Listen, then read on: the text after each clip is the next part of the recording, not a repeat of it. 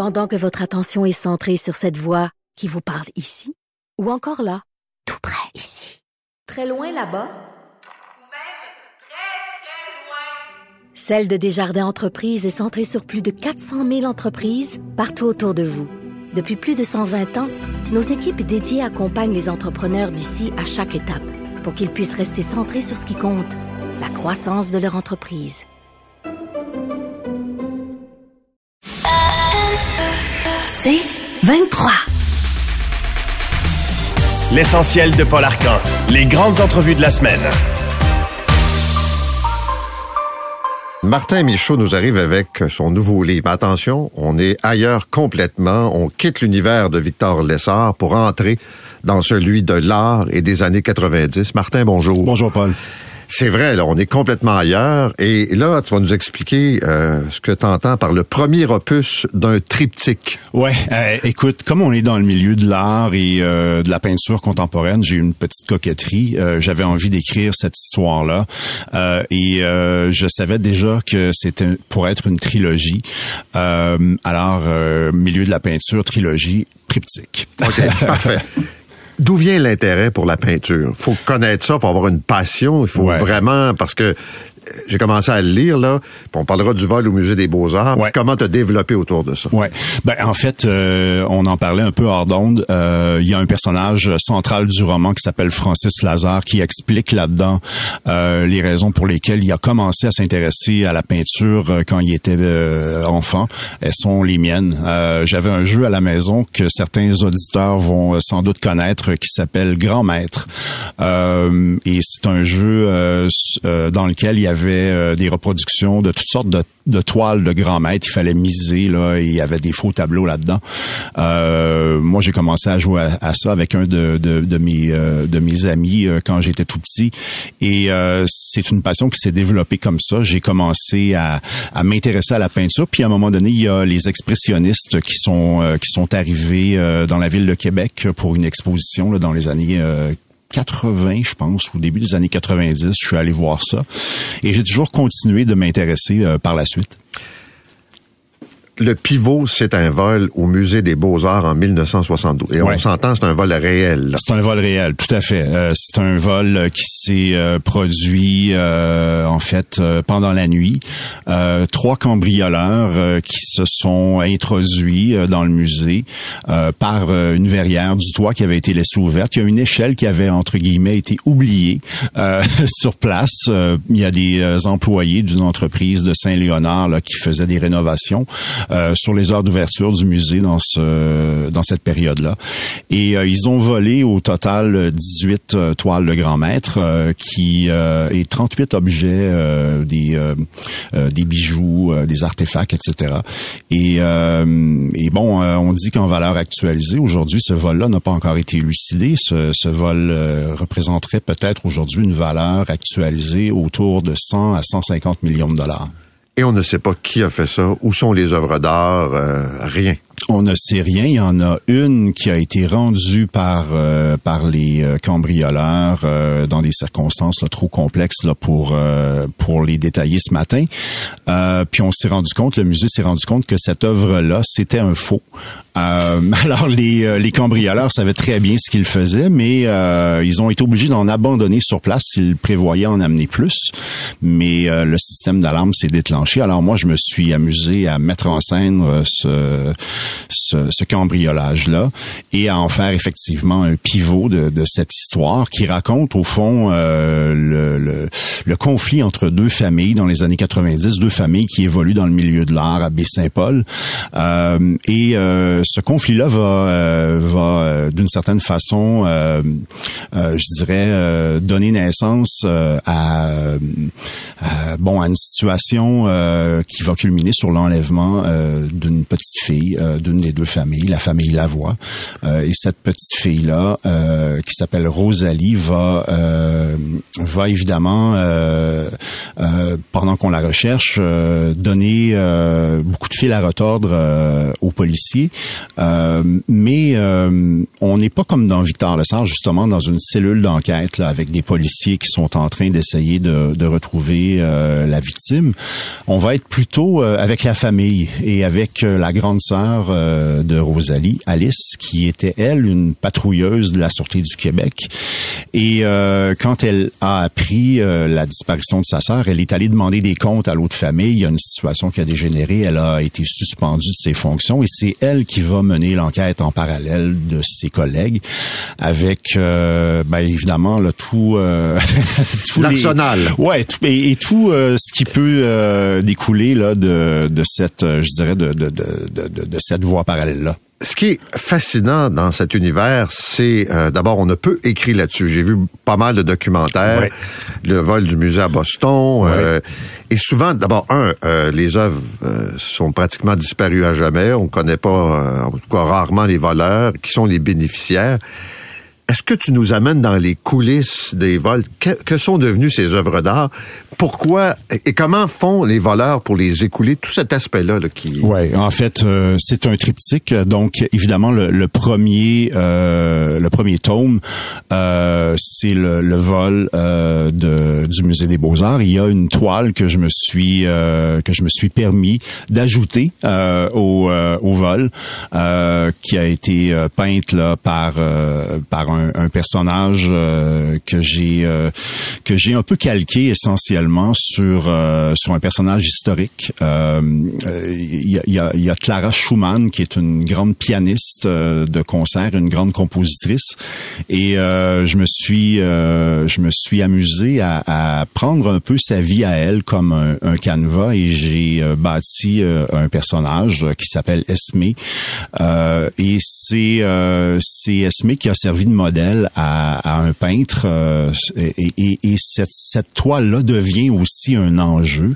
Le ESME devient un enjeu. Il y a beaucoup de personnes qui tentent de mettre la main sur ce tableau-là et euh, on va évidemment, euh, au fur et à mesure qu'on avance dans les trois tomes du triptyque, comprendre quel chemin ces toiles-là ont pris à partir du vol de 72 et ce qu'elles sont devenues effectivement.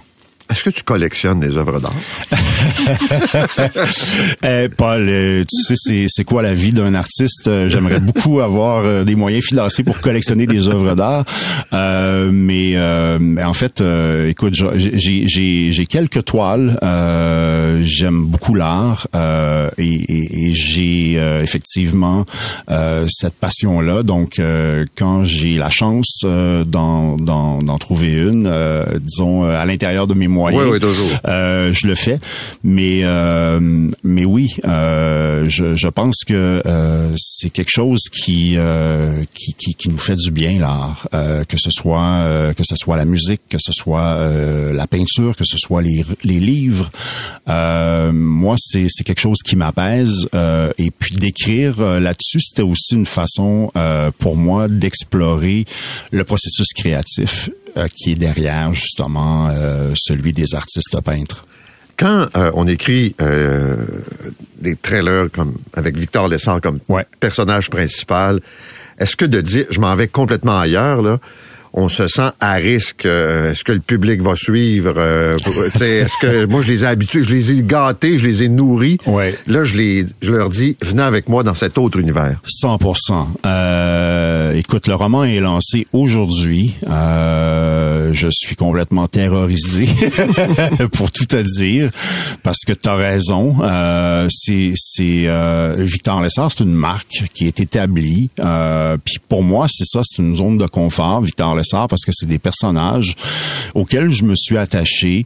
Euh, puis c'est toujours un plaisir de, de faire euh, de faire revivre une histoire à, à, Victor et à Jacinthe, mais en même temps, je pense que je dois à mes lecteurs euh, de continuer à, à, être curieux, puis de continuer à, à fouiller, puis de continuer à m'intéresser à plein de choses, puis de continuer à aller voir ailleurs si j'y suis, parce que c'est comme ça, je pense que euh, on, on, garde un regard neuf, euh, puis on continue de progresser.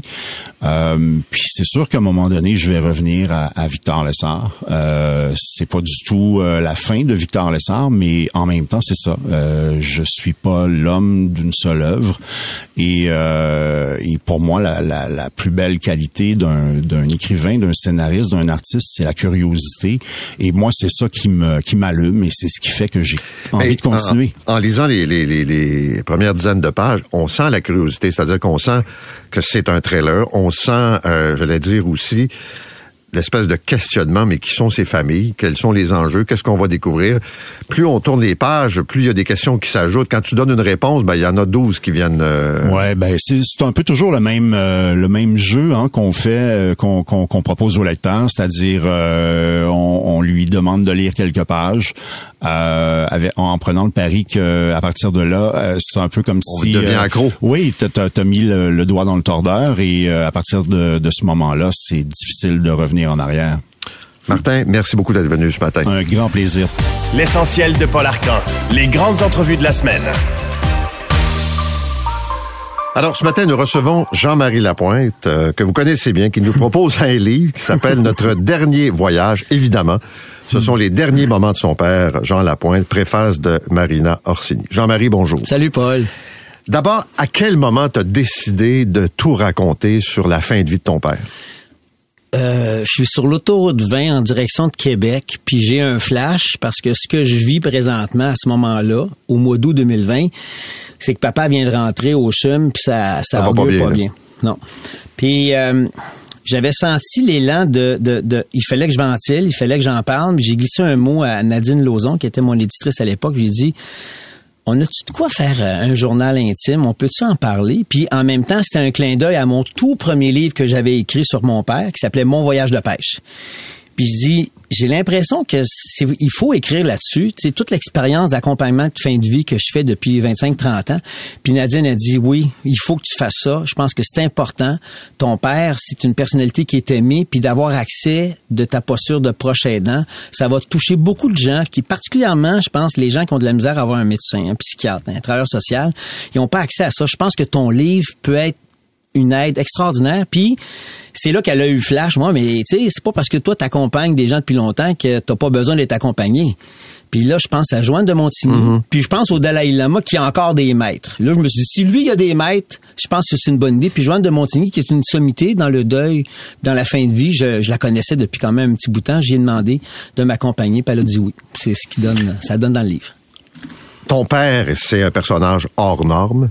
C'est une figure dominante au Québec. Ouais. Avec son caractère, là, euh, quiconque l'a croisé le sait. Il est venu une couple de fois avec toi. Oui, oui, oui. Puis euh, pas toujours de bonne humeur, puis il pouvait bougonner, puis euh, un petit coup de poing sur la table de temps en temps, mais, mais en même temps, toujours très correct aussi. Puis c'est un, un grand sensible. Oui. Et là, on entre dans ses derniers moments de vie. Puis tu m'as entendu le dire ce matin très tôt. Ouais. Je tournais les pages, une après l'autre. Puis là, je me dis, on est dans un niveau de détail. C'est sa vie intime. Puis c'est pas drôle, là, la, la perte cognitive, euh, la dépendance face aux autres pour les besoins primaires. Là, tu vas vraiment, vraiment dans les détails. Avais-tu besoin d'aller là? Ben, je pense que si je l'avais pas faite, je m'en serais voulu et j'aurais peut-être trop édulcoré la fin de vie, euh, qui est une perte à plusieurs égards.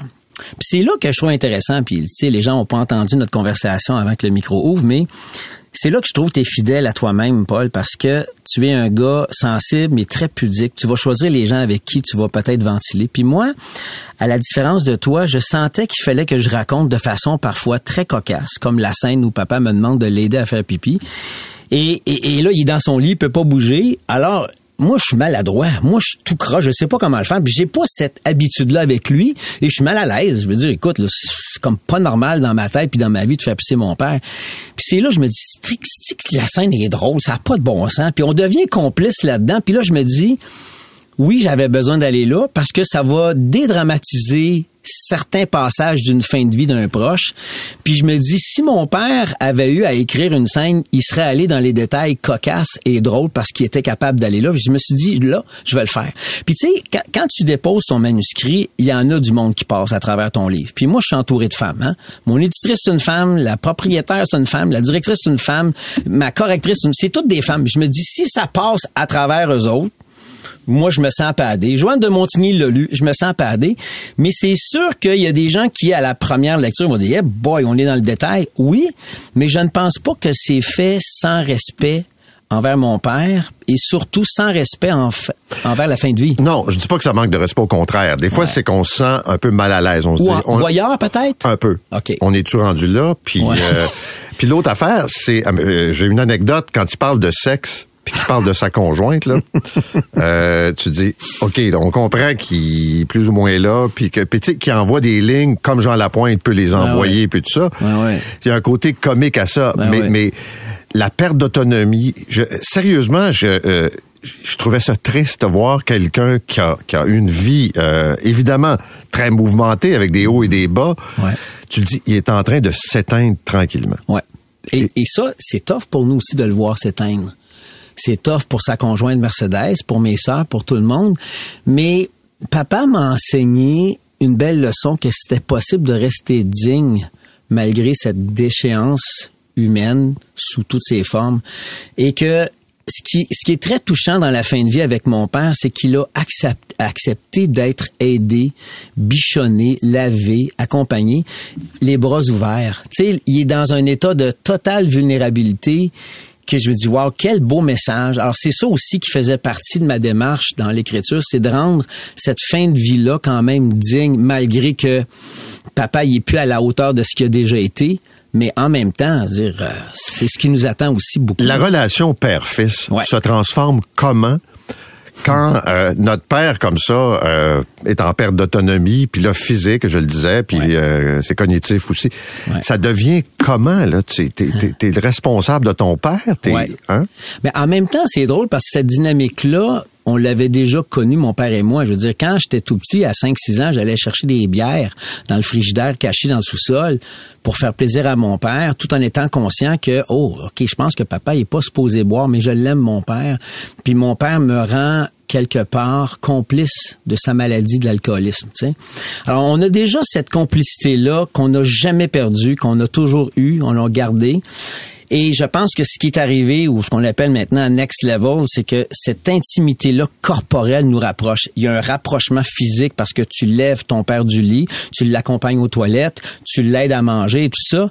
Mais quand ton père te regarde dans les yeux puis qu'il te dit merci mon fils, t'es un bon préposé. Tu sais comment ça va docteur? Puis là je me rends compte que mon père il dédramatise la situation parce que lui-même il est complètement impuissant, mais il me rend complice de cette aide là puis je me dis c'est un beau cadeau parce que c'est pas tous les enfants, c'est pas tous les parents qui vont vivre ce, rapprochement à la fois corporel et, et spirituel. Puis moi, je me sens tellement chanceux que probablement comme j'ai une trop grosse boîte, euh, trop grosse boîte de chocolat, il faut que je la partage. Je pense que j'avais envie de partager à quel point que mon père m'avait apporté énormément. Il est toujours dans la dans l'idée de il faut que ce soit aidant, il faut que ce livre-là aide beaucoup Bon, de gens. Ce qui m'amène à mon autre question. Les gens, de façon générale, c'est pas de mourir qui fait peur. C'est le dernier parcours, puis dans quelles conditions je vais me retrouver, puis de souffrir aussi, d'avoir mal. Personne ne va avoir mal, puis tout ça. Puis je lisais ton bouquin, puis je me disais, ouais. À quelle heure on demande l'aide- médicale à mourir dans Ouais. certains cas, tu sais. Puis toi, t'as accompagné beaucoup de gens, dans toutes sortes de, des, des plus jeunes, des enfants, puis tout ça, puis bon, des adultes, puis ton, ton propre père. Quelle sorte de fin de vie on se prépare? Ouais. C'est un peu ça aussi. Puis tu dis, est-ce que j'ai le goût d'être dans un CHSLD? Puis je parlais avec les membres de l'équipe, c'est non, non, non, non, nous autres, on veut pas aller là, puis c'est pas ben ben tentant, là, tu sais. Fait que ça, ça force cette réflexion sur la fin de vie qu'on veut, qu'on veut, euh, dans la mesure du possible, euh, avoir. Totalement.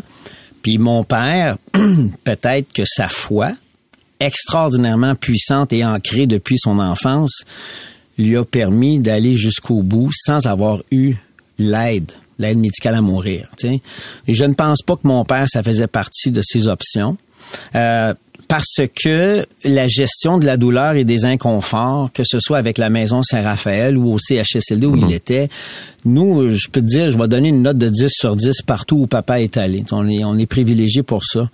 Mais c'est sûr que tu dis jusqu'où on endure ça. Tu sais, moi, dans sa posture à lui, toi, je veux dire, euh, serais-tu capable d'endurer ça? La réponse est oui, si j'ai les mêmes conditions de fin de vie. Ça, c'est clair. Des gens qui disent que euh, quand on n'est pas malade, on a l'impression que ce serait non, puis quand on l'est, on n'est pas si certain que ça, que ça vaut pas la peine d'être vécu encore pour un petit bout de temps. En effet, puis il y a des gens qui changent d'idée. Il y a quelqu'un qui me racontait l'anecdote euh, qu'il n'y a pas si longtemps, son père avait demandé l'aide médicale à mourir, puis à la toute dernière minute, il l'a refusé. Il a dit non, non, je veux vivre jusqu'au bout.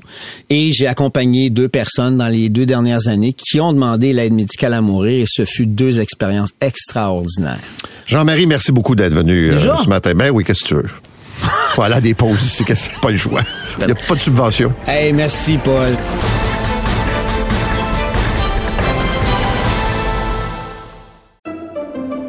Pendant que votre attention est centrée sur cette voix qui vous parle ici, ou encore là, tout près ici, très loin là-bas, Ou même très, très loin.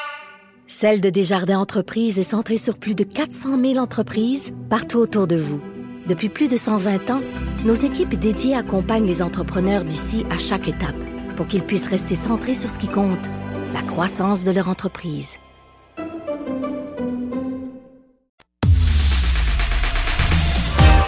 De Paul. Les grandes entrevues de la semaine. Maintenant, on va parler des jeux, des applications qui sont disponibles pour les enfants. La presse nous dit ce matin que quelques 249 applications pour les enfants peuvent facilement se comparer à des jeux de hasard pour adultes, que la frontière est plus que mince, que les techniques utilisées pour que les enfants deviennent accros sont à peu près les mêmes que chez les euh, adultes. Et là, on parle ici d'enfants qui sont quand même de très jeunes enfants, deux ans, trois ans, quatre ans. Maude Bonenfant est avec nous. Elle est professeure au département de communication sociale et publique à l'UCAM, titulaire de la chaire de recherche du Canada sur les données massives et les communautés de joueurs. Madame Bonenfant, bonjour. Bonjour. Euh, Parlez-moi de ces applications, d'abord de leur conception, de la recette pour que les enfants deviennent des accros. Mais en fait, ce, ce type de jeu-là, c'est des jeux mobiles gratuits. Donc, euh, pour qu'ils fassent de l'argent, le modèle économique, c'est de, de proposer des microtransactions, de collecter des données et de diffuser de la publicité. Donc, dans les trois cas, on a besoin que les, les joueurs, les joueuses restent connectés le plus longtemps possible. Puis, on veut les amener à regarder la publicité et à consommer. Donc, pour ce faire, ben, on a développé toutes sortes de stratégies qu'on appelle des mécaniques persuasives. Donc, toutes sortes de mécaniques ou de, de fonctionnalités, de récompenses qui vont être offertes à des moments euh, spécifiques pour garder euh, les enfants, les ados connectés puis aussi les faire dépenser euh, en utilisant toutes sortes de biais cognitifs, par exemple. Et donc, évidemment, les mécaniques qui sont liées aux jeux de hasard et d'argent sont hautement euh, addictives, hautement compulsives. Et donc, on va en voir toute une déclinaison là, qui va être utilisée dans les jeux, euh, même pour les tout petits, comme vous le disiez. là. OK, mais c'est ce bout-là que je trouve très spécial, là, que des ados euh, accrochent à des jeux, il y a des adultes qui accrochent. Mais quelle est l'approche auprès d'enfants de 2 ans, 3 ans, 4 ans quand on utilise Pat Patrouille et Barbie? Ben, par exemple, on va on va utiliser les cadeaux quotidiens. Donc, euh, euh, à chaque jour, l'enfant va, va revenir se connecter, puis il va recevoir un cadeau. Euh, puis dans certains cas, c'est si tu te reconnectes à tous les sept jours, ben là, au, au huitième jour, tu vas avoir un très gros cadeau. Mais si tu manques une journée, tu vas retourner à zéro. Donc, ce qu'on fait, c'est que là, on habitue, par exemple, l'enfant à se connecter à tous les jours au jeu. Ensuite, qu'on peut faire aussi, c'est on va utiliser le hasard, pas nécessairement pour euh, faire avancer, par exemple, avec un dé, mais le dé va pas servir à faire un mouvement, va servir à savoir quelle récompense tu vas avoir. Et donc là, supposons que l'enfant le 1, ben là, non seulement il va avoir eu sa récompense avec le hasard, mais en plus, on va lui montrer les cinq autres récompenses qu'il aurait pu avoir. Et évidemment, il y en a toujours une plus belle qu'il n'a pas eu. Alors, qu'est-ce qu'il va vouloir faire? Ben, il va vouloir recommencer euh, à jouer, à réessayer euh, ce- ce- ce- le, le jeu, ce type de mécanique-là.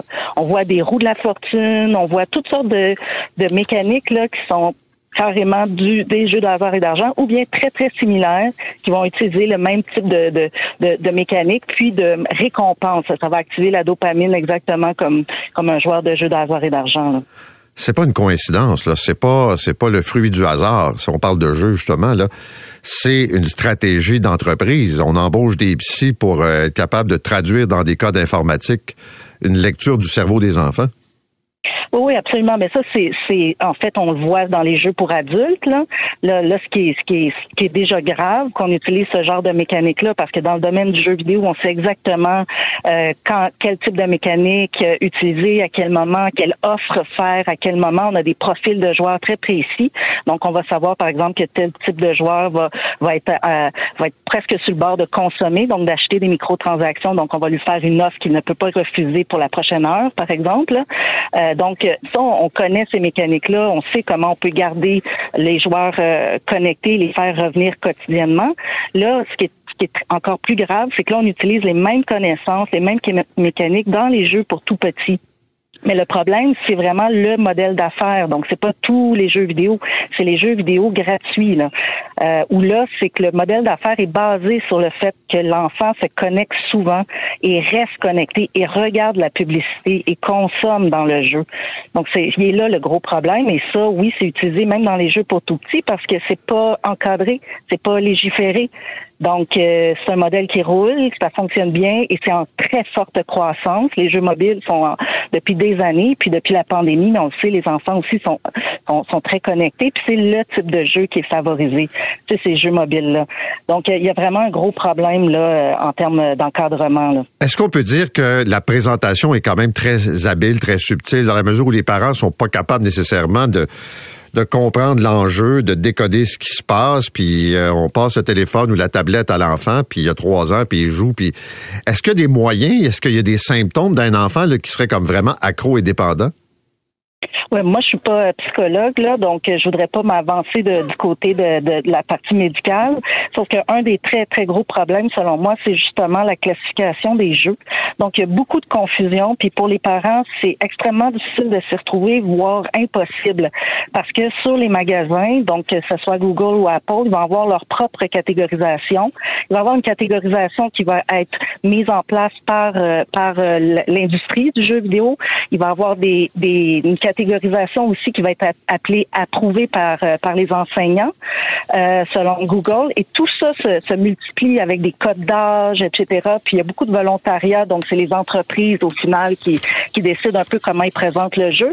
Et c'est souvent le contenu comme tel qui va être classifié. Donc plus euh, est-ce qu'il y a de la violence etc mais pas est-ce qu'il y a des mécaniques persuasives. Est-ce qu'on utilise les notifications poussées par exemple? Est-ce qu'on utilise des, des, des, des mécaniques qui jouent sur la version à la perte, etc. Ça, on n'a pas ça, c'est pas classifié. Donc, pour les parents qui s'y connaissent pas, ça a l'air des petits jeux très innocents, tout mignons, tout euh, tout adorables. Euh, et puis en fait, c'est des fois c'est ceux-là qui ont les mécaniques euh, les, les, les, plus perverses là, pour pour les petits enfants dont dont le cerveau est en plein développement biochimique. J'aime beaucoup votre phrase qui est dans la presse de ce matin. On impose des casques de vélo, des bancs de voiture pour dans les autos, mais on protège pas les enfants euh, face à de tels jeux. Oui, ben c'est ça, c'est là où c'est dramatique parce que les études le démontrent que si les jeunes sont exposés aux jeux de hasard et d'argent, ils ont beaucoup plus de risques de développer une dépendance à l'âge adulte. Et là, non seulement il y a ce, ce risque-là qui est accru, mais présentement on banalise donc le gambling dans, dans une, une, extension large. Là, on le banalise et même on le normalise. Et donc pour les enfants, ils voient même pas le problème. Il n'y a même pas un problème.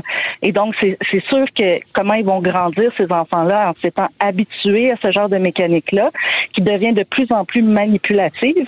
Et là, si on veut aller encore une petite coche de, plus, ben maintenant avec euh, avec l'IA, l'intelligence artificielle, avec les données qui sont collectées, on est à, même de créer des profils très très précis euh, psychologiques et savoir exactement quand l'enfant éventuellement va, va consommer, donc lui, lui offrir quelque chose, ou s'il veut se décrocher, ben, on va lui offrir un petit cadeau, etc. Donc les risques de manipulation avec des profils très précis euh, sont très grands. Et, encore une fois, je le répète, l'encadrement n'est pas adéquat euh, pour protéger ces petits-enfants, puis qu'on protège pourtant euh, à de nombreux égards, mais là, non, ils sont vraiment laissés à eux-mêmes et je pense qu'il faut vraiment agir. Merci beaucoup, Madame Bonenfant. Bonne journée. Merci à vous. Au, revoir. revoir. Maude Bonenfant est professeure au département de communication sociale et publique à l'UCAM c'est assez troublant euh, de voir la recette utilisée. Euh, puis on le sait pour les adultes, les techniques pour créer de la dépendance. Euh, comme adulte, on, est capable de le voir, puis même on peut tomber dans le piège. Mais là, juste vous donner un chiffre qui est dans l'article de Marie-Claude Malbeuf. 49% des enfants de 0 à 2 ans je répète, 49% des enfants de 0 à 2 ans interagissent avec un téléphone intelligent. Alors, c'est pas leur téléphone, c'est notre téléphone qu'on leur passe. Pendant combien de temps? Ils font quoi avec? Et ça va jusqu'à 62% pour les enfants de 3 à 4 ans. Alors, euh, peut-être jeter un coup d'œil et on dit même qu'il y a des enfants, on comprend pas pourquoi. Quand ils ont pas ce qu'ils veulent, ils font une crise, le fameux bacon. Ben, ça se peut que ça soit comme une espèce de forme de dépendance face au jeu qui a l'air bien banal, un petit pas de patrouille qui a l'air de rien, mais qui peut euh, causer des dommages comme ça euh, à long terme.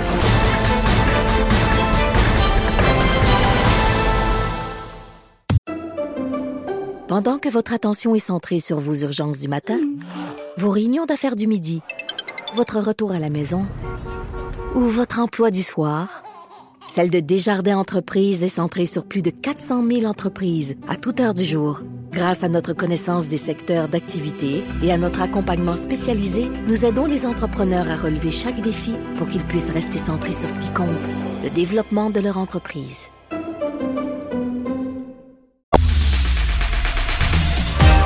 L'essentiel de Paul Arcan. Les grandes entrevues de la semaine. Jean-François Lépine est de retour pour nous parler de son livre qui sera disponible dans les heures qui viennent, publié chez Libre Expression, Les angoisses de ma prof de chinois, où s'en va la Chine? Jean-François, rebonjour. Bonjour. Avant qu'on plonge dans le bouquin, il y a quand même des développements importants nouveaux concernant Israël et le Hamas. Ouais, ça montre à quel point il y a du côté du Hamas, en tout cas, une espèce de résilience là, qui veut, qui veut euh, qui montrent qu'ils veulent poursuivre là. Ils sont pas écrasés là. Euh, ils ont euh, émis un, un, avis aux gens, aux habitants de la ville de Ashkelon. C'est une ville qui est qui est pas les, les, mêmes lieux où il y a eu des combats en fin de semaine. C'est une grande ville de 150 000 habitants et qui a souvent été bombardée dans le passé parce que c'est plus facile de cibler une grande ville qu'un village. Euh, mais là, c'est sérieux. Ils disent aux habitants de la ville quittez la ville parce que nous allons bombarder. Ils annoncent même le début des bombardements. Ça, c'est une sorte de bravade absolument exceptionnel à l'endroit d'Israël. Les militaires israéliens qui confirment d'ailleurs que depuis le début, il y a eu 4500 projectiles, missiles euh, de, toutes sortes qui ont été euh, euh, tirés à, destination d'Israël. Il y a un système de protection qu'on appelle le Iron Dome qui a été fourni en partie par les États-Unis et qui en intercepte certains, mais qui en rate d'autres parce qu'il y a eu des déflagrations, on l'a vu en fin de semaine. Donc, je voulais dire ça Ouais. parce que ça montre vraiment à quel point euh, c'est pas fini. Et puis, euh, ils, ils sont extrêmement euh, aussi agressifs et audacieux dans leur, leur façon de se comporter. Parlons du livre Où s'en Ouais. va la Chine, les angoisses de ma prof de chinois. Je, je te le disais parce que je lisais le bouquin en parallèle avec les événements. Ouais. Et tu le dis très clairement dans le livre. Il y a la Chine et il y a les Chinois. Ouais. Et il faut distinguer les deux. Comme il y a les Palestiniens, citoyens il civils, y a le Hamas. et le Hamas et les milices, euh, les milices euh, qui sont. Qu'est-ce qu'on sait pas des Chinois? Ben, ce qu'on sait pas des Chinois, c'est à quel point euh, c'est un euh, c'est un peuple qui a appris à travers les siècles à vivre avec le diable. Moi, j'appelle ça le diable ou j'appelle ça le pouvoir chinois avec un, un P majuscule parce que les Chinois d'aujourd'hui, il faut l'imaginer, ils n'ont jamais voté pour personne. Euh, quand ils ont des votes à, à l'échelle municipale, entre autres, les candidats sont, sont désignés par le Parti communiste chinois. Mais j'ai voulu, moi, euh, quand je parle des angoisses de ma prof de chinois, c'est que chaque semaine, jusqu'à récemment, j'ai j'avais des cours de chinois, même même ici à distance, avec euh, une professeure de chinois en Chine que que je ne nomme pas parce que je cache euh, son nom. Je lui ai donné un nom. Elle s'appelle Ai Shang. Ça veut dire elle aime la vie, littéralement, parce que je dis elle vit dans un état policier, donc un état euh, autoritaire. Et euh, même si, euh, alors ce que ce que je décris, c'est que on a entre nous pendant toutes ces pendant plusieurs années, on a eu des discussions chaque semaine parce que pour apprendre du nouveau vocabulaire, elle elle me donne des sujets de discussion puis on parle. Elle parle beaucoup de politique, elle parle beaucoup de son pays. Elle aime parler de son pays, mais elle aime parler aussi de nos du Canada entre autres, parce qu'elle lit les journaux et tout ça. Et ça m'a permis de, à la longue, elle m'a beaucoup aidé à comprendre certaines choses, parce que c'est la perception d'une jeune femme dans la trentaine, aujourd'hui en Chine. Et puis, ce, ce qu'on voit, c'est qu'elle, justement, elle discute de ça. Elle dit, tu ne trouves pas des fois qu'on a, on vit dans un pays de type Orw- orwellien, le, le meilleur des mondes, tu sais, ces, ces romans de, de, de, de- ces grands romans de fiction qui ont dé- décrit la, la cité de l'avenir, la société de l'avenir extrêmement autoritaire où tout est réglé à l'avance et tout ça. Et moi, c'est ça qui me frappe dans ce pays-là, que moi, j'aime beaucoup ce peuple-là, que je fréquente depuis 40 ans. C'est pour ça que j'ai décidé d'écrire ce livre-là, parce qu'on, c'est toujours intimidant d'écrire sur la Chine. C'est une, société euh, qui a une histoire euh, énorme, une culture énorme, qui est complexe. Euh, Il y a même des gens qui disent, les spécialistes de la Chine, qui blaguent en disant, quand on vit en Chine trois semaines, on écrit un livre. Quand on vit en Chine trois mois, on écrit un article de journal. Et quand on vit en Chine trois ans, on n'ose plus écrire sur la Chine. J'ai osé parce que d'abord, je pense qu'ici, on connaît mal ces Chinois-là. Je le dis dans une phrase, au moment où on a des problèmes avec eux, au moment où ils deviennent un État qu'on identifie euh, dans notre politique indo-pacifique comme étant un État perturbateur dans le monde. On a des relations difficiles avec ces gens-là. C'est la deuxième puissance au monde. Moi, je, je trouve déplorable qu'on n'y connaisse pas grand-chose. Alors, j'ai voulu tu- raconter ouais. à travers mon expérience. Je veux que tu me parles des Chinois avec des, euh, je dirais, dans des situations très précises. Tu Ouais. décris dans le livre toute la période, toute la politique de la COVID-0, Ouais. le confinement. Nous, on a une vision ici de ce que ça a voulu dire. Ouais. Mais, mais c'est terrible. Et c'est à l'image du gouvernement chinois de d'imposer, d'entrer dans la vie des gens de façon brutale. Ah oui, je raconte parce que la pire période, en fait, j'avais déjà quitté la Chine. C'est au printemps 2022, après les Jeux olympiques d'hiver, où le virus Omicron s'est ré- répandu et sorti de, du village olympique, puis s'est répandu dans la société chinoise. Le- L'Omicron, c'est un virus qui, qui se propage rapidement. Et il faut imaginer qu'à l'échelle d'un milliard 400 millions d'habitants, le gouvernement chinois, depuis le début de la pandémie, D'abord, le gouvernement chinois qui nous a jamais permis de savoir exactement d'où venait cette pandémie-là. Les scientifiques de l'Organisation mondiale de la santé ont, même pas pu faire de vraies études de- de- d'origine de cette pandémie-là.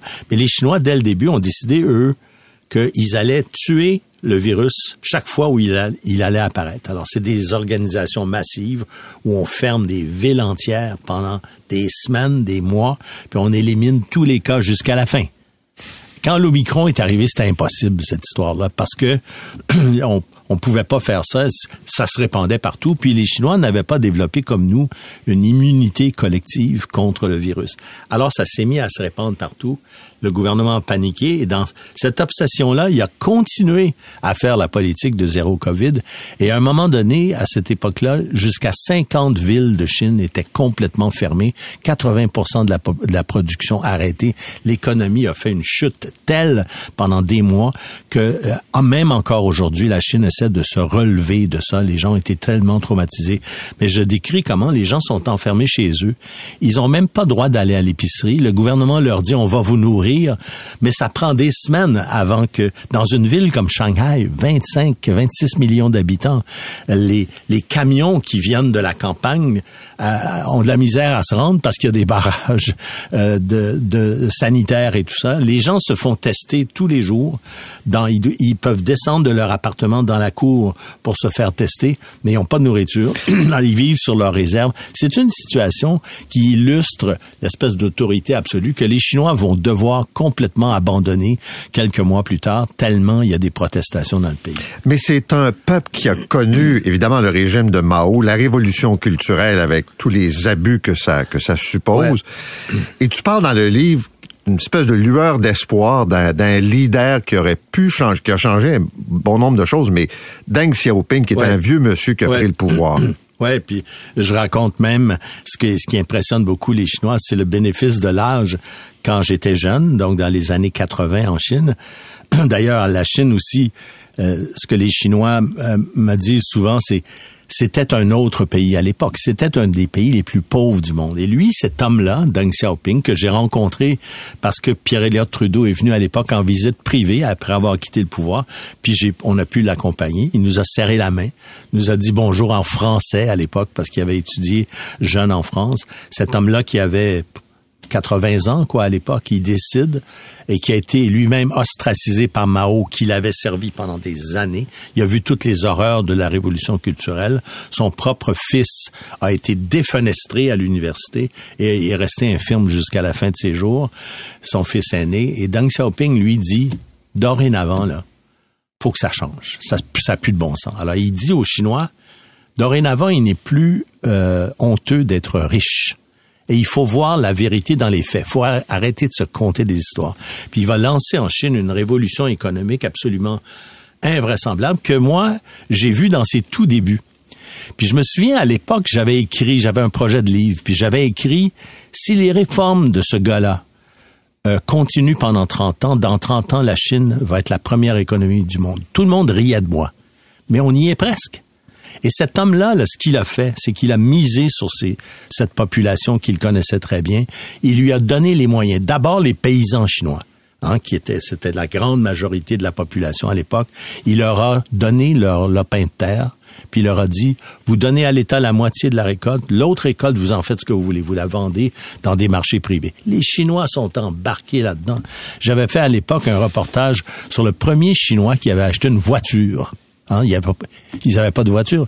Les Chinois dépendaient à 99% de l'État. Il n'y avait pas de propriété en Chine. Aujourd'hui, le but de toute famille en Chine, c'est d'avoir une maison ou un appartement. À l'époque, j'avais fait un reportage sur ce, ce, paysan qui avait, lui, il s'était construit une immense maison à la campagne qui avait rempli de poules.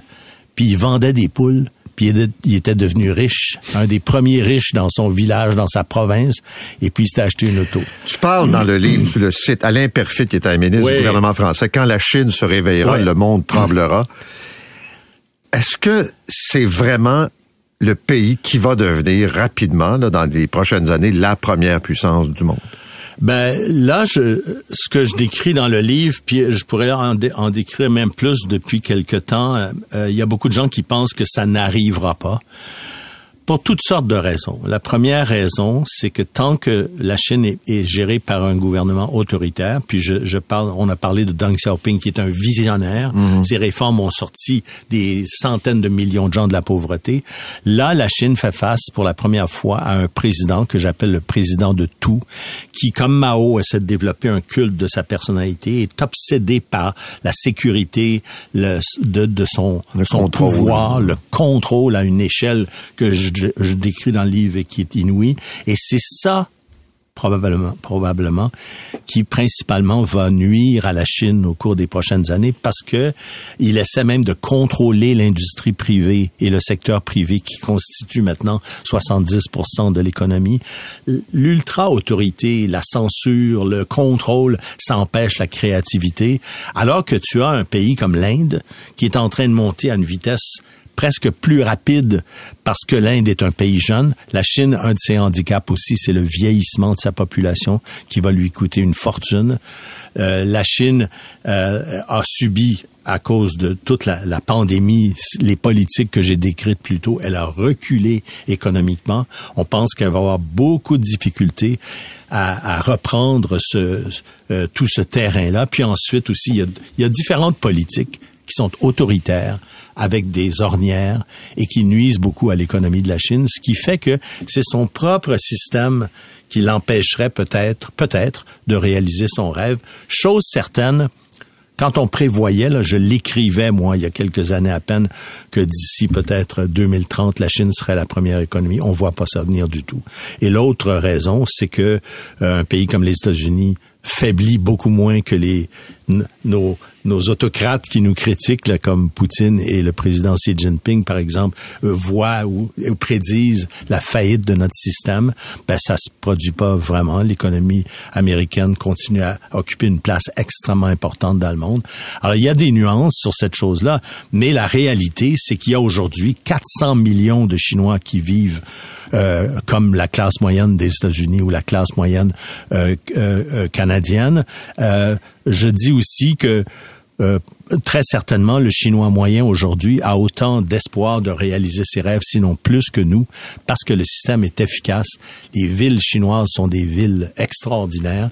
Et je décris aussi tous les succès que la Chine, euh, l'exemple. Mais la, la croissance ultra rapide, c'est hallucinant. Quand tu as débarqué comme reporter, comme journaliste sur place et que tu retournes là après comme euh, diplomate, c'est fulgurant. C'est ça. C'est une des choses que, dont je veux témoigner. C'est tout ce qui s'est passé en 40 ans. Il y a eu euh, trois décennies pendant lesquelles l'économie croissait de 10% par année. On n'imagine pas ce que ça veut dire, mais je, je décris à un moment donné comment dans ma rue à Shanghai, où j'habite, je m'en vais un mois, puis je reviens, puis je reconnais plus la rue. Euh, puis c'est une rue importante Ah parce ouais. que les choses changent tellement vite. construction. Il y a un tel dynamisme et tout ça, avec ses défauts. hein, on a tellement, quand je disais les Chinois n'habitaient pas dans des appartements où il y a des maisons qui leur appartenaient. La Chine, pour se développer, a stimulé la croissance du secteur immobilier, mais il y a eu toutes sortes d'abus. La terre en Chine appartient au gouvernement. Donc les gouvernements corrompus qui se sont succédés ont donné à leurs amis des terres. Les promoteurs sont partis dans les banques chercher de l'argent pour développer. On a développé, on a développé, puis on voit aujourd'hui des villes entières qui sont des villes fantômes parce que les promoteurs ont, sont pas capables de finir les, édifices. Ils ont plus, ils ont plus d'argent. La plus, une des plus grandes immobilières au monde, Evergrande, est en faillite. Si le gouvernement est obligé de la sauver vraiment de la faillite pour protéger l'économie chinoise, il va devoir s'endetter. Alors que la Chine, pour avoir ce développement-là à travers toutes les crises économiques qu'elle a traversées comme nous, elle a tellement stimulé artificiellement cette croissance-là que c'est un pays extrêmement endetté aujourd'hui. Donc, à l'échelle d'un milliard 400 millions, ils ont leurs problèmes, mais ils ont aussi beaucoup de réussite. Jean-François, merci beaucoup. À lire Les angoisses de ma prof de chinois, Où s'en va la Chine de Jean-François Lépine, disponible aux éditions Libre Expression.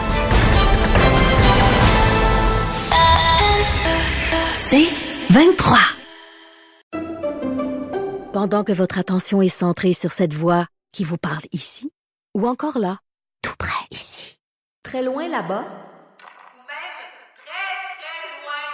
Celle de Desjardins Entreprises est centrée sur plus de 400 000 entreprises partout autour de vous.